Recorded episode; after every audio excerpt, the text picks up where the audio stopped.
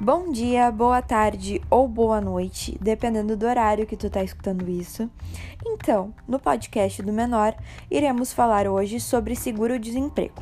Quer saber mais? Vem com a gente! Então, você não sabe do que se trata o seguro-desemprego? Vou te mostrar. É um benefício que oferece auxílio em dinheiro por um período determinado. Ele é pago de 3 a 5 parcelas de forma contínua ou alterada, de acordo com o tempo trabalhado. E quem tem esse direito? Trabalhador formal e doméstico, em virtude da dispensa sem justa causa, inclusive dispensa direta.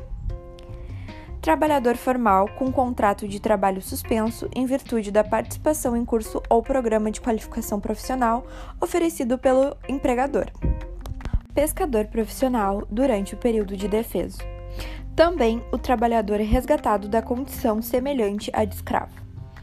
Então, quais são as condições para receber o seguro-desemprego? Para o trabalhador formal, ter sido dispensado sem justa causa, estar desempregado quando o requerimento do benefício, não possuir renda própria de qualquer natureza suficiente à sua manutenção e de sua família, não estar recebendo qualquer benefício previdenciário de prestação contínua, com exceção do auxílio acidente e pensão por morte. E aí, jovem aprendiz tem acesso a esse benefício? De acordo com a lei de aprendizagem, o jovem aprendiz não tem direito ao seguro-desemprego em casos de demissão por justa causa ou sem justa causa por motivos de desempenho insuficiente. O jovem aprendiz terá direito ao seguro-desemprego quando for desligado da organização. Tá, mas como eu posso acessar esse benefício?